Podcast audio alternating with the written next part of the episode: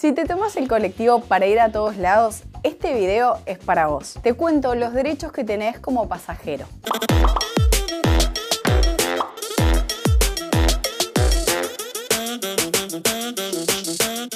El único lugar habilitado para que el colectivo pare son las paradas, pero hay excepciones y el chofer las debe respetar.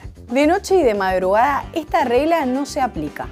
Desde las 22 hasta las 6 de la mañana, el pasajero tiene derecho subir y a bajar en cualquier esquina que él prefiera. El mismo criterio debe ser respetado cuando llueve en cualquier horario y también si lo solicita una persona con capacidades diferentes. El conductor está obligado por ley a acercarse lo máximo posible al cordón de la vereda. Si sufrís mucho cuando subís al colectivo que esté lleno de gente, ten en cuenta que hay una capacidad máxima en cada vehículo.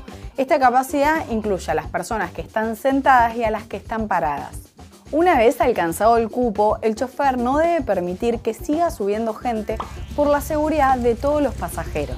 Por lo tanto, los que esperan en las paradas no tienen derecho a exigirle al chofer que abra las puertas igual. Hay personas que no deben abonar el boleto. Los menores de 2 años, pero desde los 3 años ya pagan. Las personas discapacitadas tampoco lo deben abonar, pero tienen que tener el certificado único de discapacidad y el DNI.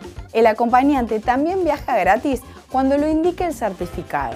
También viajarán gratis los estudiantes que hayan tramitado la tarjeta SUBE estudiantil. En cada unidad cerca de las puertas debe haber al menos dos asientos para personas embarazadas, adultos mayores, personas con discapacidad o movilidad reducida.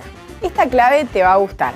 Tanto el chofer como los pasajeros no pueden escuchar música a todo lo que da. Además, los choferes tienen prohibido conducir acelerando y frenando bruscamente.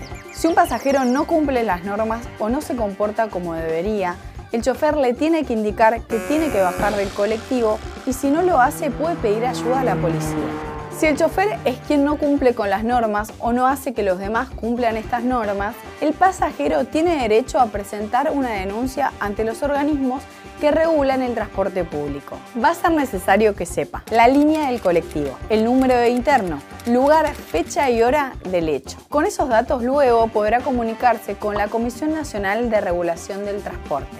Los reclamos se pueden hacer a través de la línea gratuita o mediante la página para presentar la denuncia online. Ahora que sabes esto, ¿vas a hacer valer tus derechos cuando no los respeten?